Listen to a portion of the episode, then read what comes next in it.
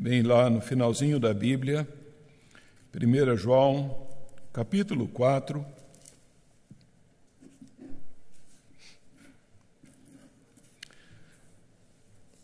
Nós faremos a leitura aí então dos versículos 7 e o versículo 8 para a nossa meditação nessa manhã.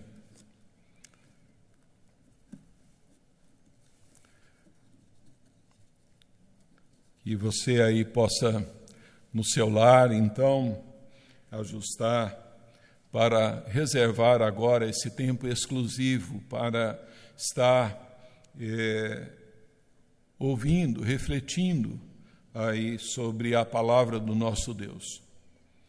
Eu farei a leitura então desses versos. Os irmãos podem acompanhar. Primeira carta de João, capítulo 4, versos 7 e 8. Amados, amemo-nos uns aos outros, porque o amor procede de Deus, e todo aquele que ama é nascido de Deus e conhece a Deus.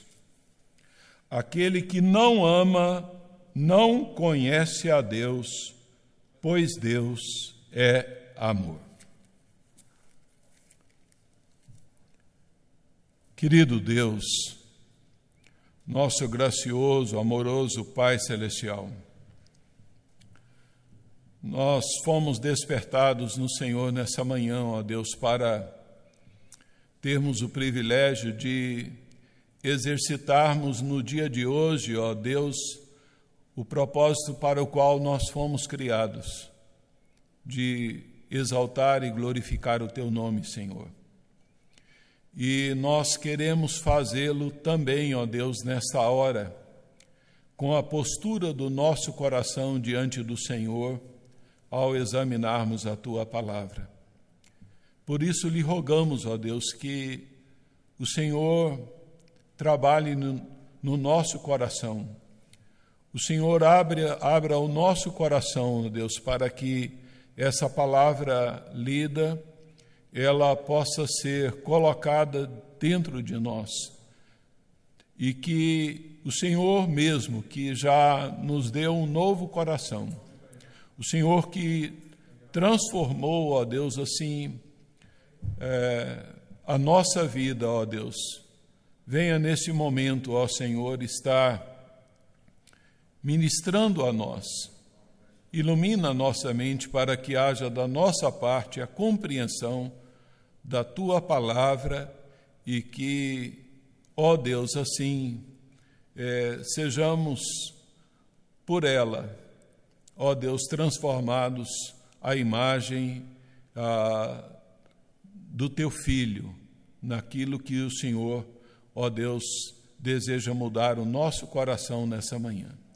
Assim nós lhe rogamos, em o um nome precioso do nosso Senhor e Salvador Jesus Cristo.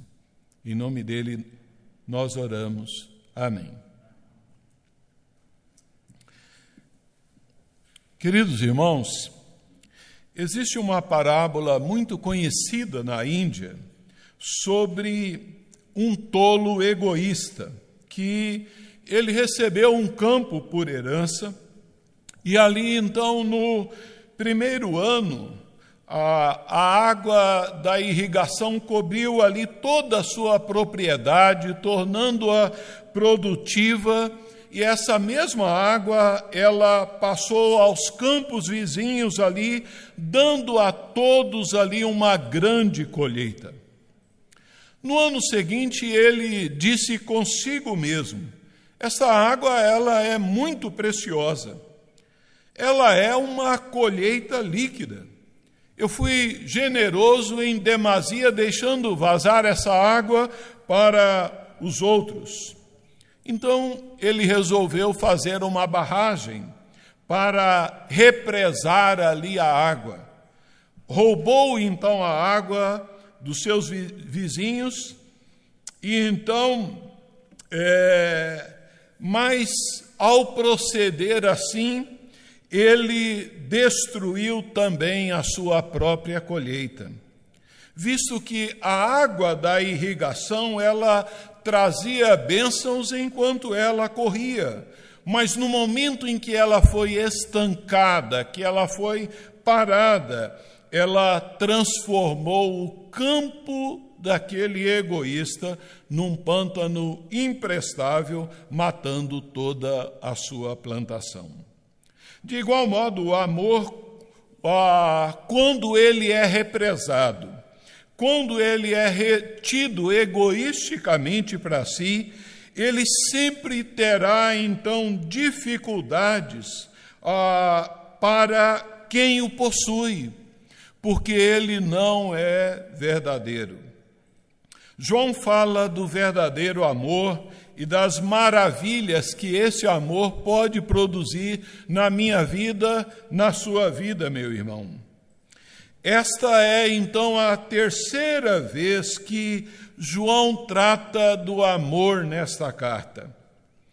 Isto ele vem a é, voltar a esse tema, conforme já partilhei, num sistema de uma gangorra. João é, trata de uma área, trata de outra, e ele vai e volta, e não que havia esgotado ali então seu repertório, mas na verdade é que João compreendia a necessidade de repetir e de bater nessa tecla.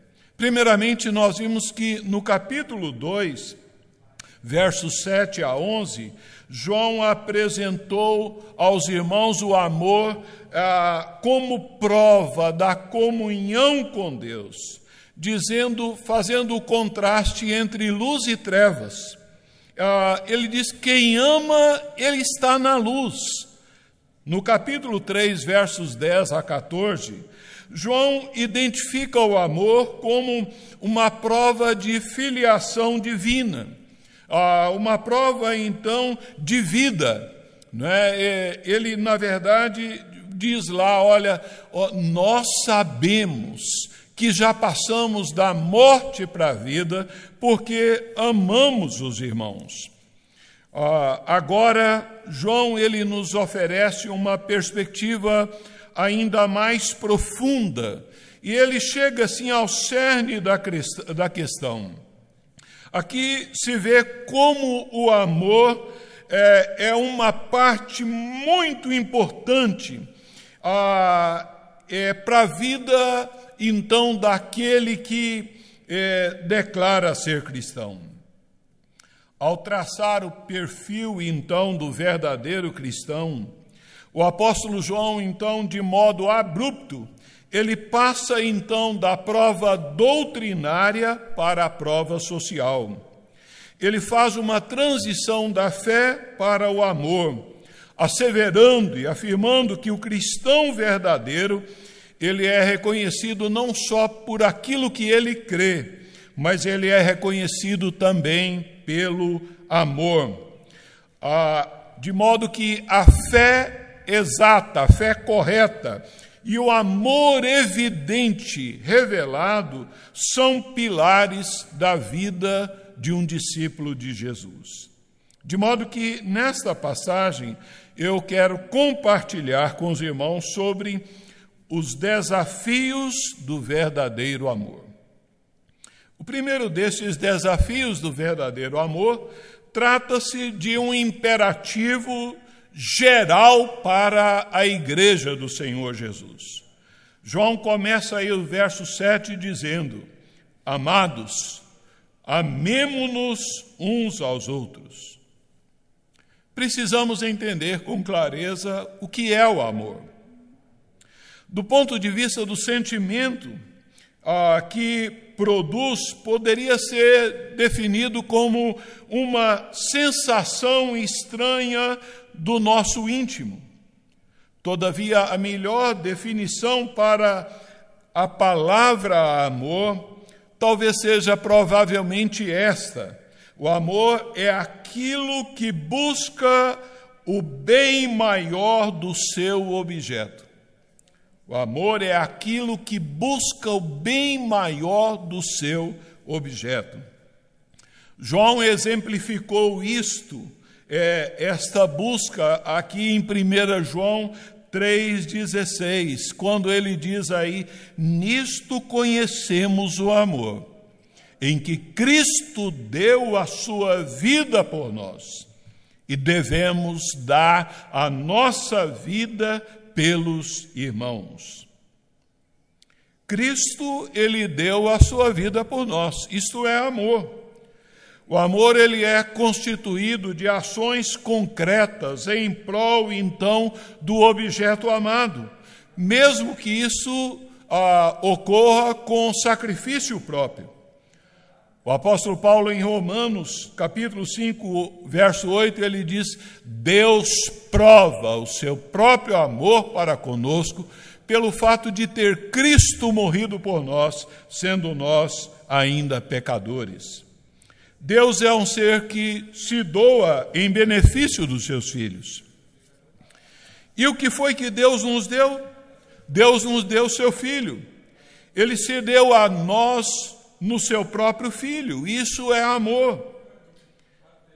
Em nosso texto, conforme a narrativa é, que nós acabamos de ler, quem é que tem a responsabilidade de amar?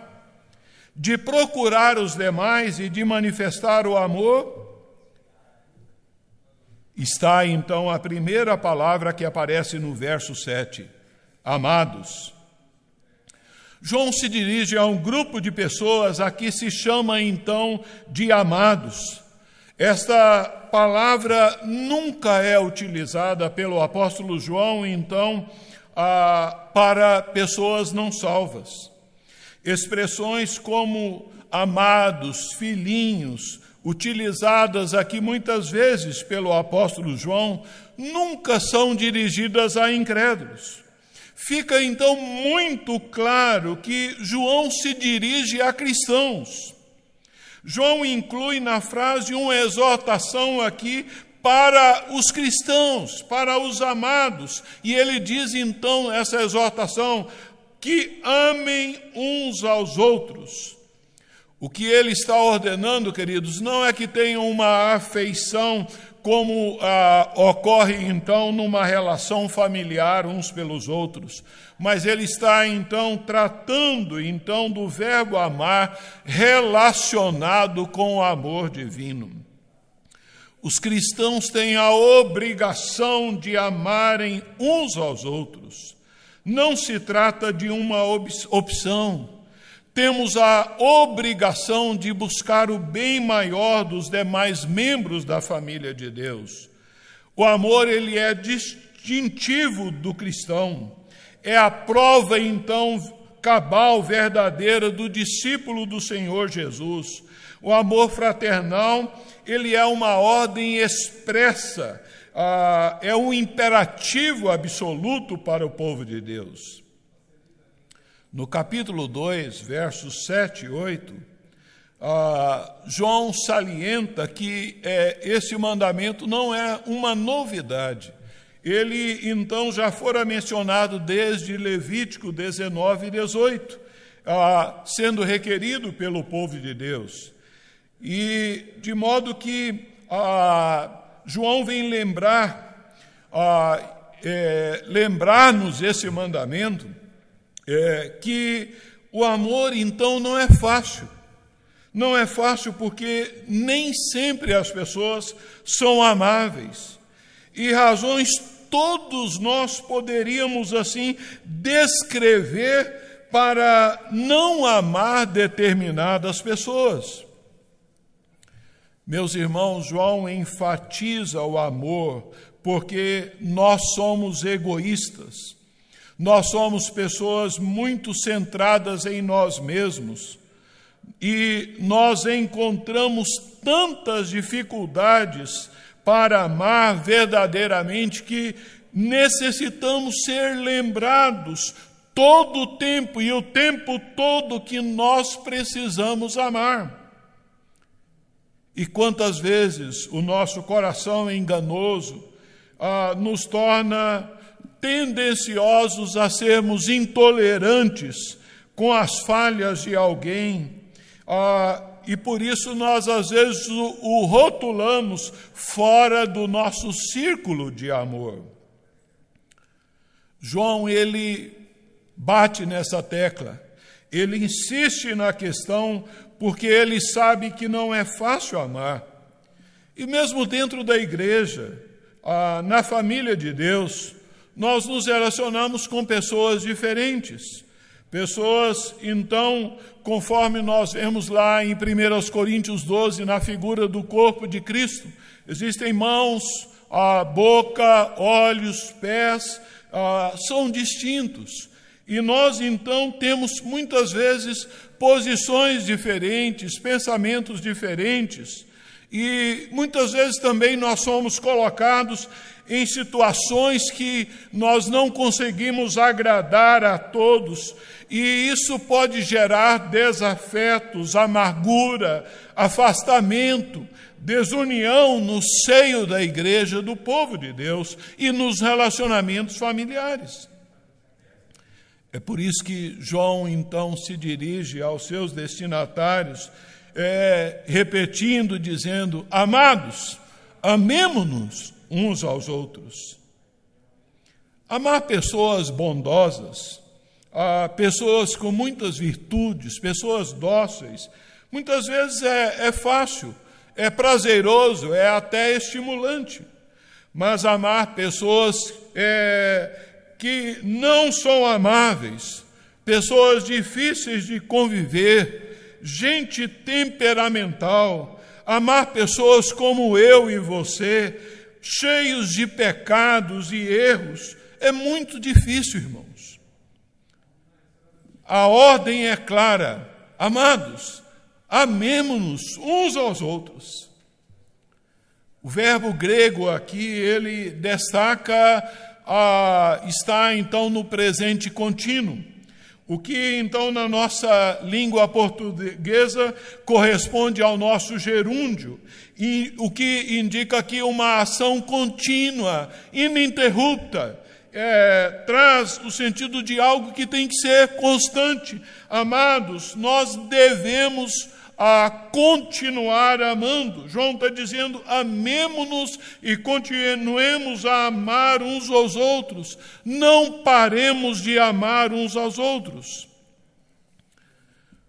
Por mais que alguns se tornem para nós indesejáveis, e por mais que nós também sejamos talvez até intragáveis, nós temos que aceitar e buscar viver esse mandamento de Deus para que nós nos amemos uns aos outros. Esse amor, ah, ele ah, não está limitado assim a um grupo X da igreja. Não é um mandamento a uma classe específica ou privilegiada da igreja. O verbo ele encontra-se na primeira pessoa do plural então, isso é, é muito interessante, irmãos, para nós, porque isso vai nos mostrar que não apenas os pastores ah, que têm que demonstrar amor zeloso pelo rebanho, não é somente o conselho que deve demonstrar amor pela igreja, mas é mandamento geral é, para todo o povo de Deus, para toda a igreja. Então, desde os jovens, os velhos, os adultos e as crianças precisam amar. O amor bíblico é, não é algo poético e subjetivo, cantado em versos. É algo que tem que ser vivido, principalmente em situações difíceis e com pessoas difíceis. Pessoas, gente com, é, de carne e osso, talvez, né, então, situações muito delicadas. Como é que nós tratamos a quem amamos? Como é que você evidencia e mostra o seu amor à sua esposa, ao seu, a, ao seu pai, à sua mãe, aos seus filhos? Não é então com palavras a, afetuosas, não é então com gestos, com toques carinhosos, Não é então com beijo, com abraço, com elogio, com flores, não é com presentes. Né? Na vivência desse amor, nós somos chamados, meus irmãos, a, a vivê-lo de uma maneira prática, a, a praticá-lo através de atos diários. Atos diários como a saudação, bom dia, Deus te abençoe, meu irmão, né? a, a paz, a paz do Senhor, a paz do Senhor Jesus, né? Então, ou saudar com o desejoso uh, de voltar a saudar com um ósculo, um ósculo santo, né? E isso envolve, ó, irmãos queridos, uma expressão facial. Nós amamos pela maneira como nós expressamos com a nossa face. Com, nós amamos com palavras brandas. Nós amamos com termos como com licença. Nós amamos como, com expressões como por favor. É, nós amamos com elogios. Nós amamos como expressões de olha, muito obrigado às vezes por coisas ah, comuns, então, no nosso lar. Nós amamos servindo, o Senhor Jesus amou, ele serviu, ele diz: Olha, eu sou entre vós como aquele que serve. Nós amamos sendo orientadores e todos nós precisamos também de amor na forma de exortação, né? ou seja, de momentos de encorajamento e inclusive até de puxões de orelha. Porque, irmãos, ah, eu digo que se alguém é testemunha de um procedimento errado que eu cometo ah, e não me corrige em amor, essa pessoa ela não me ama. De modo que ah, esse ah, desafio do verdadeiro amor é um desafio, então, geral para a comunidade do povo de Deus. Mas o segundo desafio é, do verdadeiro amor é ele relaciona-se à sua procedência, à sua origem, à sua fonte. É, João estende aí no verso 7 que nós lemos, amados, Amemos-nos uns aos outros, por quê? Porque o amor procede de Deus. Procede, essa expressão no grego, essa descrição de João, ah, ele está dizendo que o amor ele flui de dentro do ser de Deus. Ah, fala do amor que vem de Deus, de modo que ele vem nos lembrar que o fundamento primário do argumento em prol do amor fraternal que nós devemos uns aos outros, ele é extraído da natureza eterna de Deus. Deus ele é a fonte, ele é a origem de todo amor. Deus não é apenas todo verdadeiro amor, Deus ele é amor em seu ser mais profundo. Deus, ele é a essência do amor. E essa é então a, a terceira de três expressões nos escritos de João que nos ajudam a compreender acerca da natureza de Deus. O mesmo é, Deus ele é então verbalizado por João aqui como Espírito em João 4, 24. Ah, em 1 João 1,5 é como luz, e aqui ele é então ah, expresso como amor, como também nos versos 8, verso 8 e 16. Ah, também é, o autor da Hebreus, ele nos diz que Deus é, é fogo consumidor. De modo, queridos, que o mesmo Deus, que Ele é Espírito, Ele é luz, Ele é fogo consumidor, Ele também é amor. Deus é amor. Os pequeninos aprendem, né, aqueles que tiveram o privilégio de nascer em berço cristão, aprendem a cantar três palavrinhas só, eu aprendi de cor. Deus é amor, né? Tra lá, lá, lá, lá. E os adultos, eles guardam com carinho essas palavras de João, porque essas palavras nos trazem uma declaração das ma maravilhosas características de Deus. Deus é amor. No mais profundo do seu ser, Deus é amor. Temos aqui o que provavelmente seja a maior afirmação a respeito de Deus em toda a Bíblia a afirmação de que Deus é amor. Se Deus fosse apenas justiça, ah, ele teria abandonado os homens às consequências dos seus pecados. João ele está fundamentando teologicamente a exortação para que nós nos amemos uns aos outros, e a razão para nos amarmos está fundamentada em quem Deus é. Porque tudo que nós somos e devemos fazer deve estar fundamentado em quem Deus é e no que ele faz, porque o que Deus é e o que Ele faz determina e formata o nosso caráter, a nossa conduta, o nosso estilo de vida. O que nós somos e devemos fazer dependem do que Deus é. Por isso que João nos diz: amemo-nos uns aos outros, porque o amor é de Deus, o amor procede de Deus. Aqui está, então, queridos, uma justificativa que ampara solidamente a exortação para amarmos uns aos outros. A preposição é traduzida aqui, é, grega, é, procede, indica que o amor pertence a Deus. Deus ele é o autor do amor, Deus ele é o dono do amor, e, e, e, todo verdadeiro amor exercido entre os homens, ele é derivado do amor genuíno de Deus.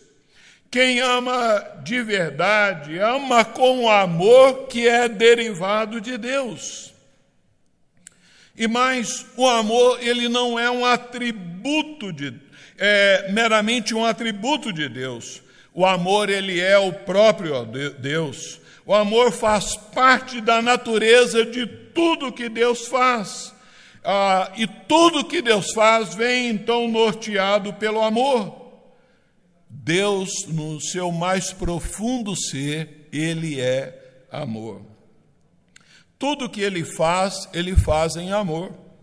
Ah, é por isso que a palavra de Deus nos diz em Apocalipse 3,16: Eu repreendo e disciplino a quantos amo. É, Sê, pois, zeloso e arrepende-te. Apocalipse 3,19. Ah, para muita gente, quem ama, é, não disciplina. Quem ama não corrige. Muitos pais preferem então a, ali então confiar na psicologia do que na palavra de Deus. É, às vezes até dizendo, olha, eu nunca bati no meu filho, ah, eu não castigo meu filho. Mas Provérbios ele nos dá, o livro de Provérbios nos dá muitas orientações dizendo que quem ama corrige e Deus nos ama. Ah, Deus é amor em tudo que Ele faz e com amor Ele nos repreende, Ele nos castiga, porque a disciplina e a correção fazem parte do bloco do amor do ser de Deus. Quem ama, dá. E muitas vezes o que a pessoa amada precisa receber em termos de amor é disciplina. Deus é amor em tudo que ele faz, ele faz com amor. A razão por que nós devemos amar não é porque nós somos amorosos pela nossa natureza, mas é, nós podemos executar essa difícil tarefa porque somos amados, amados de Deus. O seu amor foi derramado em nossos corações pelo Espírito Santo. O amor humano não é um produto ah, do coração humano, mas é algo que o coração humano pode ah, é, então expressar como resposta do amor de Deus. Assim, queridos, nós vemos que ah, entre os desafios do verdadeiro amor é, está uma ordem geral para o povo de Deus. Os desafios do verdadeiro amor é, ah, estão fundamentados na sua procedência. Mas os desafios do verdadeiro amor também, então, ah, é, se constatam em duas grandes verdades nesses versículos: o novo nascimento e o conhecimento de Deus. No verso 7 aí do capítulo 4, 1 João, diz aí: Amados, amemo-nos uns aos outros, porque o amor procede de Deus. E ele diz: Olha, e todo aquele que ama, ele é nascido de Deus e conhece a Deus. Verso 8 diz: Aquele que não ama, não conhece a Deus, porque Deus é amor. Todo aquele que é nascido de Deus. O verbo traduzido aqui em português por nascido significa literalmente gerado. Né? O verbo descreve a ação de gerar, ah, e como ele está na voz passiva, indica foi gerado. Nenhum de nós é autor de si mesmo. Ninguém aqui se autogerou. Né? Ah, nós não existíamos, nossos pais nos geraram. E assim como nossos pais nos geraram e nós não tivemos qualquer participação nisso, assim também quem nos gera espiritualmente é, é Deus. Ah, o Pai então nos gerou, nós somos nascidos de Deus, nascemos de novo, como o Senhor Jesus disse na conversa dele com Nicodemos: se alguém não nascer de novo, não pode ver o reino de Deus. O amor ah, ele não gera, ele não produz o novo nascimento, mas ele é a evidência clara do novo nascimento. Todo aquele que foi gerado pelo Espírito Santo de Deus experimentou o novo nascimento e é uma nova criatura em Cristo Jesus. Passou da morte para a vida, Todo aquele que ama é nascido de Deus, foi gerado por Deus.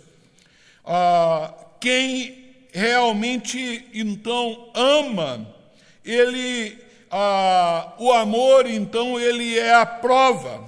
O amor ele comprova que nós somos uma nova criatura em Cristo Jesus. Aquele que se diz nascido de novo, e não tem amor em suas atitudes, em seus comportamentos em relação a outros irmãos, não consegue amar ao próximo, verdadeiramente ele precisa passar da condição de criatura de Deus para a condição de filho de Deus uma pessoa genuinamente convertida, porque foi regenerada, gerada espiritualmente pelo poder do Espírito Santo, ela, ela ama. É, o amor aos irmãos é então a prova de uma nova criatura. João chega a dizer, queridos, que quem não ama aos irmãos não é nascido de novo. O desamor evidencia que tal pessoa ainda está morta nos seus delitos e pecados. Assim, queridos, nós vemos que o nascido de Deus, ele é filho de Deus e, portanto, ele compartilha dessa natureza divina. Tendo em vista que a natureza de Deus é divina é amor, Deus é amor, como filho ele deve amar então os irmãos. A lógica é irrefutável. Mas João também nos fala que ah, é, além de nascido de Deus, ah, o amor verdadeiro ele vai comprovar que conhece a Deus. Na Bíblia, a palavra conhecer, ela tem um significado muito profundo, é um uh, que vai muito além de reconhecer, de um conhecimento visual ou intelectual. Este verbo conhecer, gnosco, na língua grega, ele é, ou yadá, então, em hebraico, ele então ah, ele descreve a união íntima entre marido e esposa. É a palavra que aparece lá quando o anjo veio a José e, e ele estava relutante em receber Maria, e aí a palavra de Deus diz que José não conheceu Maria enquanto ela não deu a luz a, ao seu filho primogênito. É esta palavra, é esse conhecimento de Deus que ah, João está falando, aquele que ah, não ama, não conhece a Deus, é um conhecimento que não é o conhecimento visual. Deus é espírito, não é um conhecimento racional, não é um conhecimento teológico, filosófico, científico, não é um conhecimento pela pesquisa no Google, ah, nem através de livros de teologia. O conhecimento do ser de Deus, do próprio Deus e das coisas de Deus, é um conhecimento que nos é dado pela revelação de Deus e o meio que nos capacita para a apreensão da, é, desta revelação de Deus é a fé em Cristo Jesus. Não é pela razão que nós podemos conhecer a Deus. Pela fé e por meio da fé em Cristo Jesus, a revelação divina ela é introjetada e absorvida por nós em nossos corações. Esse conhecimento não é uma questão de entender os fatos de Deus, mas de absorver a sua vida, de fazer a sua vontade, como nós vemos no capítulo 2, versículo 3. João diz: Olha, ah, nós sabemos que o temos conhecido por isso, se nós guardamos os seus mandamentos. É então a prova moral. E todo aquele que ama a Deus ah, conhece a Deus. E quem ah, não conhece a Deus não ama. A verdadeira teologia, o estudo de Deus, não é então um curso árido sobre doutrina sem qualquer envolvimento prático e diário das nossas vidas, mas é uma experiência diária, empolgante, que torna o cristão cada vez mais semelhante a Cristo. Saulo de Tarso não conhecia Jesus. No caminho para Damasco, ah, ah, ele perguntou diante da voz que surgiu: Quem és tu, Senhor? Jesus disse: Eu sou Jesus a quem tu persegues. Saulo conheceu Jesus ali e prosseguiu até o final da sua vida buscando conhecer mais e mais o seu Senhor. Ah, a pessoa que afirma conhecer Deus, ah, e estar em união com Ele deve ser pessoalmente influenciado, contagiado, contaminado santamente por esse procedimento e postura de amor de Deus. O cristão deve tornar aquilo que Deus é, E Deus é amor. Qualquer um que proceda de modo contrário ao que Deus é, mostra não conhecer a Deus. Aquele que não ama não conhece a Deus. João compara aqui o crente com o descrente. Ele observa que quando o amor não está presente, não existe conhecimento de Deus. E, queridos, ah, assim, é, Warren Wirbes ah, nos ajuda com a palavra esclarecedora sobre esse texto.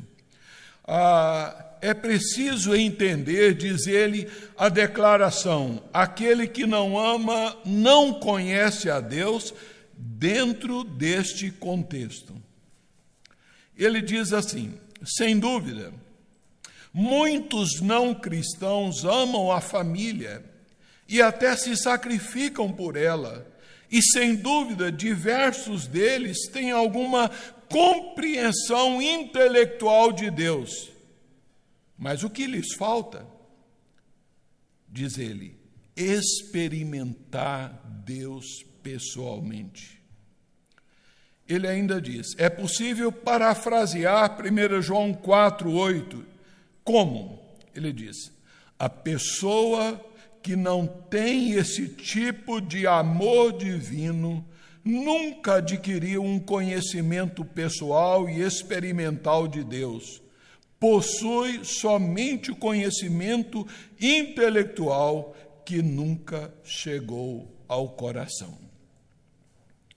E assim, queridos, nós podemos caminhar aqui para encerrar a, a nossa pregação. Você conhece a Deus? Muita gente pensa que conhece a Deus, mas apenas ouviu falar acerca de Deus.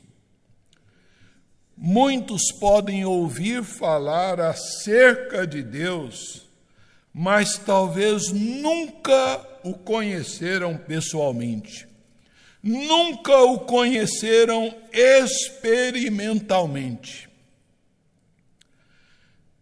Queridos, essa palavra, examinando, avaliando, ela torna-se para mim uma palavra perturbadora sobre o, a, o desejo meu, e eu creio que é seu também, de ser incluído entre os amados, não é? Amados, que são de Deus. E é, no entendimento dessa ordem, então, que nós temos de amarmos uns aos outros. Os filhos de Deus, eles precisam expressar os atributos morais de Deus. Né? Uma vez que procedemos de Deus, uma vez que somos nascidos de Deus, que conhecemos a Deus, que Deus é amor, nós precisamos amar uns aos outros. E o amor cristão precisa ser expresso nos nossos relacionamentos familiares. Os pais crentes devem ser muito melhores do que os pais não crentes.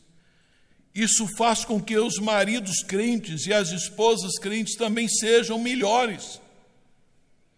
Ah, porque um ambiente ah, de amor, então, tem um valor inestimável é, que pode produzir um relacionamento ali, um aprendizado que, ah, na verdade, nenhuma universidade pode dar para a vida dos nossos filhos. E agora, meus queridos irmãos, falando assim, olho no olho, falando com você agora claramente, identifique aí Escolha alguém que você considera muito difícil de amar. Talvez você já tenha até em mente aí o nome dessa pessoa. Essa pessoa tem nome, essa pessoa tem ah, endereço. Ah, talvez foi alguém que de alguma forma lhe trouxe muita dor, muita amargura, alguém que fez você chorar, ah, alguém que talvez com quem você não fala, é, que você evita, alguém que você não tolera, que você não engole, né? Ah, é, que você não deseja nem ver e nem quer então mencionar o nome dessa pessoa. Pois bem, é, meus queridos, eu quero dizer, meu irmão, minha irmã, que essa é uma hora que eu quero desafiá-lo a confessar o seu pecado de não amar tal pessoa. Que você confesse a Deus, você pode dizer nas suas palavras: Deus, eu não amo o trancoso. Né? Assuma isso diante de Deus. Diga, talvez, oh, Senhor, eu tenho vontade de pegar ele e me alegro quando ele alguma coisa ruim acontece com ele. Confesse a Deus. Confesse. Isso é pecado. Isso é não amar. Diga, Deus, eu não consigo amar tal pessoa, mas eu preciso amar. Mas para que isso aconteça, envolve arrependimento. A palavra de Deus precisa é, interiorizar dentro de nós. Ah, isso é conversão. Conversão é mudança de rumo, é mudança de comportamento. Incline o seu coração para amar, ah, para então ter um, um relacionamento com a pessoa antes intragável a, a tratar a pessoa da forma como o Senhor Jesus trataria. Pergunte para Deus e ore a Deus Pai, dizendo: Senhor Deus Pai, como é que eu posso amar tal pessoa? Eu preciso desse milagre do Senhor na minha vida.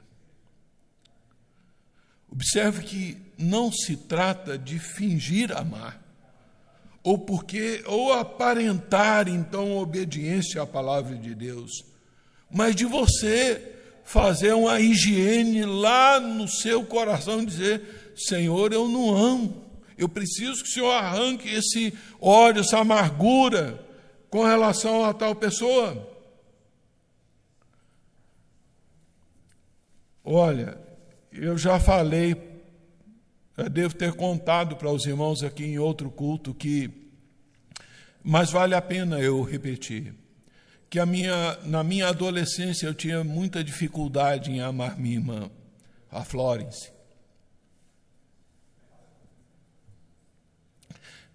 E um missionário, o Enoque, ele me disse, Gilberto, passe a orar Ore todos os dias pela Florence.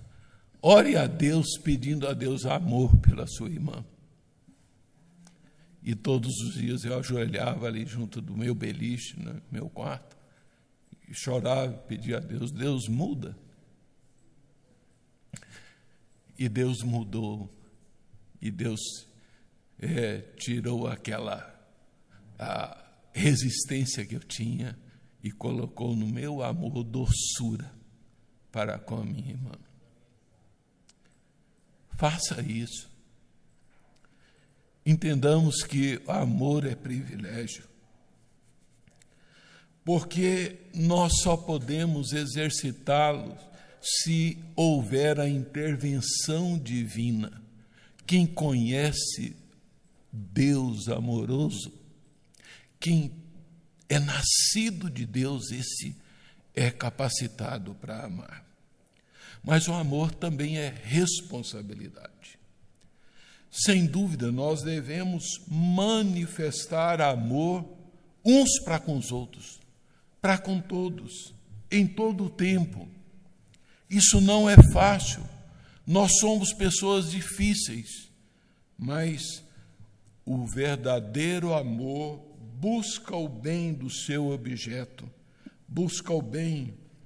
E, embora esse texto ah, é, esteja focalizando o amor, então, uns aos outros, entre os amados, entre os cristãos, o amor verdadeiro deve afetar bastante também a nossa preocupação pelos não salvos, orar por eles.